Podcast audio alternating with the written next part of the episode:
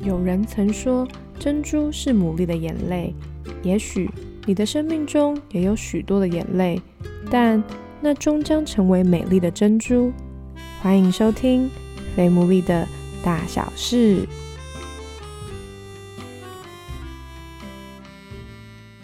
Hello，大家好，我是 Sarah，欢迎大家收听我们今天。第二十七集的《非牡蛎的大小事》，然后很开心，我们的不重复的下载次数已经突破两万八千了，所以真的非常感谢大家，就是一直对我们的支持。特别是上一集，就是很多人都回应子杰那个单身的那一集，真的对大家很有帮助，那就真的很感谢大家不断的就是鼓励我们。那如果你有什么想说的话的话，一样鼓励大家可以留在你收听的平台底下，然后我们都会去看。那如果你想跟我们互动的话，也可以到我们的 Instagram，就是 F A T M O O L E E 来找我们哦。我觉得我每一次的开头好像都大同小异，但是呢，我觉得我每一次邀请到的人，真的都是我超级超级想要听他故事的人。那因为尤其是最近疫情的关系，就是也很好奇说，哎，那医疗人员他们，尤其是在那个高风险的环境之下，他们的家庭还有他们的生活，一定跟我们。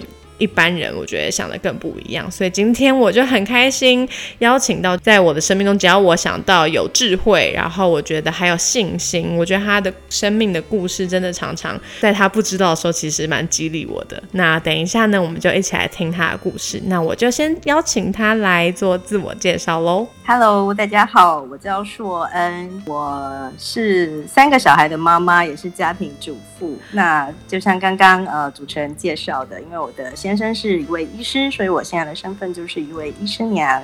很高兴可以跟大家聊一聊。耶，一开始想要先问，就是因为我记得你跟李先生。在一起之前，你有一段碰撞期嘛？你可以还蛮长的 这段时间。其实我从小学就会开始憧憬爱情，哎，这样讲起来有点花痴，但其实我大概从小学开始，我的印象中，我就会开始注意一些吸引我的异性，嗯哼，然后也会暗恋男生。其实，但就一直到大学毕业前，嗯，我所有的暗恋都是单相思或者不告而终的暧昧，所以就是都没有一个正式就是有开花结果的，没有。哇，那这这个过程中，可是你也不会，就是那你有觉得哈，怎么就是怀疑自己吗之类的？还是你是那种越挫越勇，比较像是偶像剧那种，就是那种就是比较天真浪漫的女生呢？我觉得现在回想起来了，我其实觉得那些年的我应该是，我觉得是不够认识自己啦。所以就有一点像瞎子摸象这样，在寻找自己想象中的爱情，就也会难怪不是撞到象腿，就是撞到大象屁股。就是就不会有结果嘛，因为你在找的东西，你想象中的跟实际其实根本就差距的。那你后来是怎么突破这个？就是一直在撞大象的腿啊，什么屁股的？我觉得是我真的去认识说什么是爱情，然后什么是婚姻。我其实很期待可以结婚啦，我会憧憬这个东西。嗯，那其实一个好的婚姻，它可能需要有一些什么样子的预备？我可能心中期待的家庭，或我。期待建立的婚姻家庭是长什么样子？从认识这之后，我才开始比较知道说，哦，那我如果想要或期待这样子的婚姻家庭，那我可能我的对象需要有什么样子的条件，比较有可能可以往这个方向走。那当初是什么什么原因让你觉得痛定思痛，就觉得说，哎，我不想再继续这样子一直单相思别人呢？这是一段真的是为期应该有一年左右吧，其实我也忘记实际的长度的暧昧。然后结果有一 有一点凄惨，这样子 被对方讲的非常的清楚，不会有接下去这样子。天呐，那个好心痛哦，那个感觉。说真的，已经忘记了啦，就是已经太多年前了。就是还好还好，这个东西真的会过去这样子。所以，但当下真的是就就觉得说，天哪，我在做什么？而且其实你在暧昧的过程，你的情绪是会在里面会起。杨丞琳，你猜会不会透透露年纪？就是当年杨丞琳有一首歌，我觉得歌词都写的很好啊。他说，其实暧昧会让人受尽委屈，对，因为你找不到相爱的证据，那其实是非常没有安全感、非常不笃定的状态。我其实会期待往下发展的，啊。其实我也觉得蛮突然的，但是就是对方就是写了一封 email，然后非常清楚的告诉我说，他觉得不可能。但是他也承认说，他可能也有曾经想要往这个方向过啦，但是他觉得我们的差异可能太大，他就不太可能。这一段暧昧到遇到你现在你的先生，这中间隔多久啊？我其实，在刚上大学的时候就认识我先生了。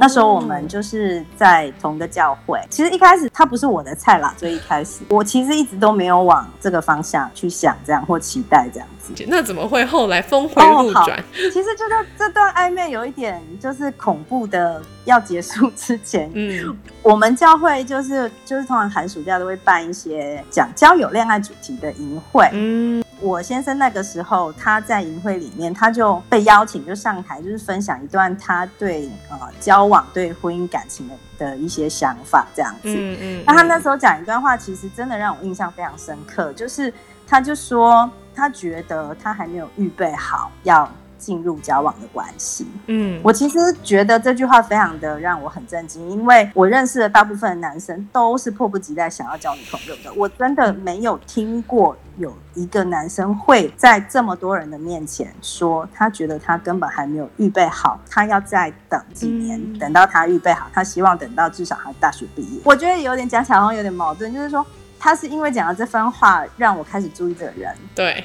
我觉得这个人跟别人不太一样，让你维持一亮。对，然后就会想要再更认识的人。但是另一方面，你又知道说，哦，那反正这个人他在毕业以前他也不会想要交往啊，你也就不会再想太多。就也因为这样就没有了那个暧昧的空间哦。所以就等于你们反而因为这样就更自然的相处吗？我们其实本来也没有很熟啦，也没有很多的互动。好像是因为我毕业的前一年，我其实出去国外当交换学生，因为我先生其实有小时候在国外读书的背景。那一段时间，那一年，我其实在国外蛮寂寞的啦，其实会很想家，都在线上聊天。那时候是用。MSN Messenger，然后我们就会在 Messenger 上面聊一下，这样。哦，那那时候有暧昧吗？也没有。我会觉得没有，因为我真的就不会有任何想象的空间哦，那怎么会突？那怎么那个空间是什么？打哪出来的？后来我回台湾之后，我们就有更多机会相处跟接触了。我觉得那个好感是慢慢慢慢累积的。嗯，没有什么特殊的事件哦，非常的不浪漫啦。讲起来真的。是超级无敌不浪漫的，真的。就是我的辅导其实会三不五时的问我一下，说：“哎，那你最近有没有欣赏的对象？”他其实会问，然后我印象真的非常深刻，因为那天晚上我简直就像中乐透的头奖一样。我要睡以前，嗯，然后我的辅导就突然打电话给我，他就说：“哎。”说呢，你最近有没有欣赏对象？我 就说哦，有啊。嗯，他就说是哪一位？我说我不是跟你讲过了吗？没有换这样子。然后他就说，哦，那我要告诉你一件事哦，就是哇，这这 就是这个人，他其实呢对你也有同样的感觉耶。这样子，你要不要约个时间来我们家聊一聊？这样子，我真的印象真的非常深刻，因为你知道吗？从小到大，从小学到大，那时候我已经大学毕业一年左右了，从来。我喜欢过的人从来没有喜欢过我，嗯，就是我，我都让我喜欢过的人、欣赏过的人呢，到最后都去爱别人了，这样子。然后这是第一次，真的是第一次，哎，就是我喜欢的人、欣赏的人，竟然也喜欢我、也欣赏我了。所以那天晚上我真的有点睡不着觉，哎，我印象中。心跳加速，整个人超嗨的，然后睡觉的时候都有点半梦半醒，就是你 就可以。天哪，我觉得这段历程真的很激励人呢。我觉得真的吗？对啊，就是我觉 得就是有一种感觉，就是好像你一直不断的在找，可是好像就一直落空。可是好像就听苏恩姐的分享，你没有退缩哎，我也不晓得为什么，你就是给我一种，那是很单纯的一种心吗？那第一次谈恋爱之后，有跟你原本对于交往的想象有不一样吗？我们真的认识算蛮久的，我们从真的知道对方这个人存在，到进到交往的关系，其实大概四年左右的时间。我们从交往到结婚，又再经过大概四年，对这个人的认识，婚前婚后没有觉得有一种被骗的感觉。那有跟那那那有就是有一种啊，这就是我向往的爱情，就是这种感觉吗？像女生毕竟还是会比较天真浪漫。好了，我啦，我不能讲，不然一竿子打翻所有女生。我觉得我我是会喜欢期待浪漫的那这就讲到我跟我先生的差异。对，就其实我的个性，我节奏是比较快的。嗯，那我先生其实是一个非常慢的人，他就是一个慢郎中。那当然也因为他慢，他很仔细，他很谨慎，所以我跟他在一起就会很有安全感。嗯，但是其实他非常的一点的都不浪漫，就是就像你看，连我们开始交往的过程，其实他完全没有追我。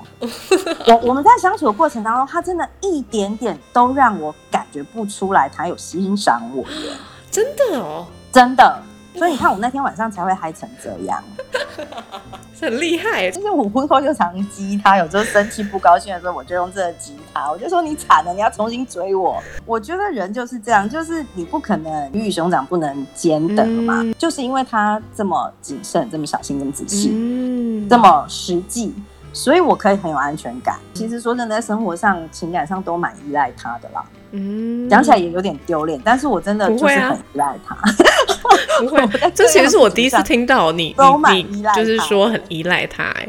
因为在我心中，我其实觉得你算是一个蛮独立自主的人啊。我们交往不久，其实我就会提到结婚了嘛。而且那时候我已经在上班了，但是我就会暗示他。啊，这样也很丢脸哎，真的，我就会暗示他，就暗示他说，其实我已经想结婚，但是他就整个人完全他没有收到这个，他完全不受我的影响哦，他就是觉得说开玩笑。他那时候还在当实习医师，他一个月薪水只有几千块钱而已，他怎么可能养一个家呢？所以他完全不受我的影响，他就是觉得。他就是要到他预备好，就像他讲他交往，他真的是一个非常稳定而且非常坚持住他的计划的人。他就是觉得在经济上，他觉得他要能够，就是说支持一个家的时候，嗯他觉得他他才能够说他预备好要结婚。没有因为像是这种个性的差异而大吵过吗？我们比较没有因为个性的差异。大吵，我觉得对我来说，必须去学习接纳他就是这个样子，就是说会有好的时候嘛，我也有享受他这个样子对我带来的好处。譬如说，我当然会觉得，我会有点期待有一些生活中有一些小浪漫、小惊喜这样子。他其实他说真的，他买花给我的次数，应该我觉得十根手指头以内应该算得出来。我们已经结婚快要十二年了。嗯，你先生就是他工作医生嘛，一定超级忙碌的。那我觉得忙碌的过程中，怎么经营关系呢？这真的是我们还是持续在学习调整的。其实他很忙这件事情，我们交往的时候就很清楚啦。嗯，因为那时候他还在实习医师，后来又住院医师这样。嗯，那他那时候晚上值完班，值班就是代代表在医院过夜嘛。那通常隔一天早上又要继续上班，那段时间说真的，交往过程我觉得是辛苦的啦。就是我可能都需要一直等他，等他下班。那我们最常有的一个摩擦就是说，譬如说他跟我讲一个时间，预计那个时间要下班。其实这件事情到现在还是这样。他现在因为尤其是疫情期间嘛，那现在又很需要，然后又同时又真的是很高风险的一个工作。那就是素文姐，你在这个当中你是怎么样？先讲你自己哈，你怎么样面对？就是哇，你的另外。一半他每一天都暴露在这个环境里耶，你心里面不会提心吊胆吗？其实我先生他在三月份第一批疫苗进来的时候，他就已经接种了第一剂，然后所以到五月份疫情真的爆发的时候，他就也。接种了第二剂了，所以他等于是在这个疫情最一开始，他其实就已经完整的完成疫苗的接种。我觉得这也是他蛮 蛮有智慧的决定啦。那时候其实三月份台湾本来没有什么疫情嘛，那他那时候就觉得说，他他就是觉得这就是要做的事情，他就是接种。我也因为这样子说真的啦，我我没有那么担心他染病。因为我知道他已经完成疫苗的接种了，那是有一定的保护力的，所以我觉得我里面我是比较放心啊。我可能比较担心我吧，啊对啊，就是每天还要跟他睡在一起这样。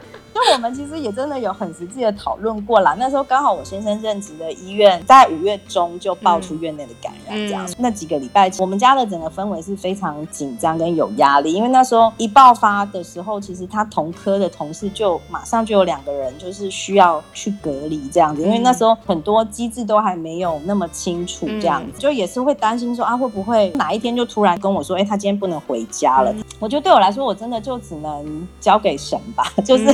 我真的只能祷告啦，就相信神会为我们做最好的预备，不会超过我们能够承受的。但其实说真的啦，就是他们约内感染的第一天，嗯，我那一天就是看着我先生，其实我从来没有看过他这么紧张，嗯，我很少看到他这么紧张啦。但是就是看到他那一天从早到晚，就是接不完的电话，然后真的是看起来就是很忧虑的样子。我其实那天到晚上我也忍不住，我就哭出来了。这真的压力好大哦，就觉得真的完全不知道说下一个小时或者是明天，嗯，对，会是什么样子的状况。舒文姐，你也说你是一个比较依赖他的人，但是事实是李先生他的工作就是这么忙，嗯，就是那你怎么面对他？就是必须得可能值班，或者是而且你要应付三个小孩，我很想我想知道是到底是怎么平衡这个依赖，可是又又可以接受他的工作。我觉得就是要交朋友。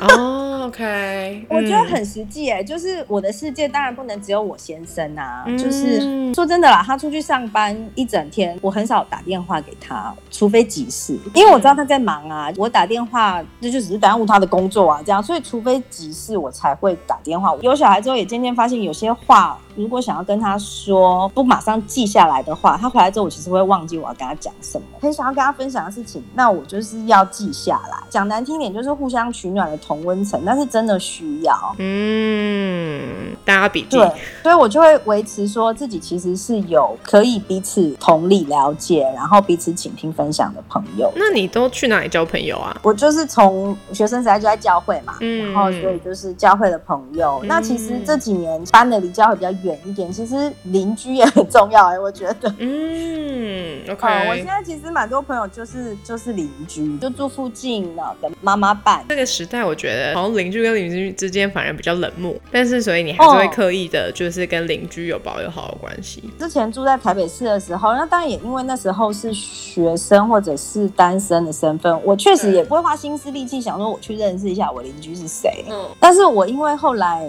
在家当全职妈妈，说真的。只剩下自己的社区跟跟你会去买东西或者购物的地方，我就变成那就是我的社交场合的啦。譬如说菜市场啊、咖啡店啊，有时候遇到啊，就多聊句啊，啊久了就会慢慢交朋友。这是肥牡蛎开台以来第一次的一个新的亮点，就是跟邻居对怎么远水救不了远水救不了近火，所以我觉得哎，这这真的是一个新的一个一个想法，就是。各位听众们，就是可以不用到一开始就很刻意，明天什么立刻就是怎么对 邻居灿笑，别人可能也觉得很奇怪。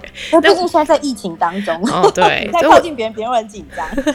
其实这也是一个蛮新的一个一个想法，跟可以大家可以尝试的一个点。对啊，像这是在疫情当中啊，其实就是妈妈遇到的第一个困难题就是买菜。那其实真的就是妈妈朋友啊，就反正我们有群组嘛，然后就开始有人分享。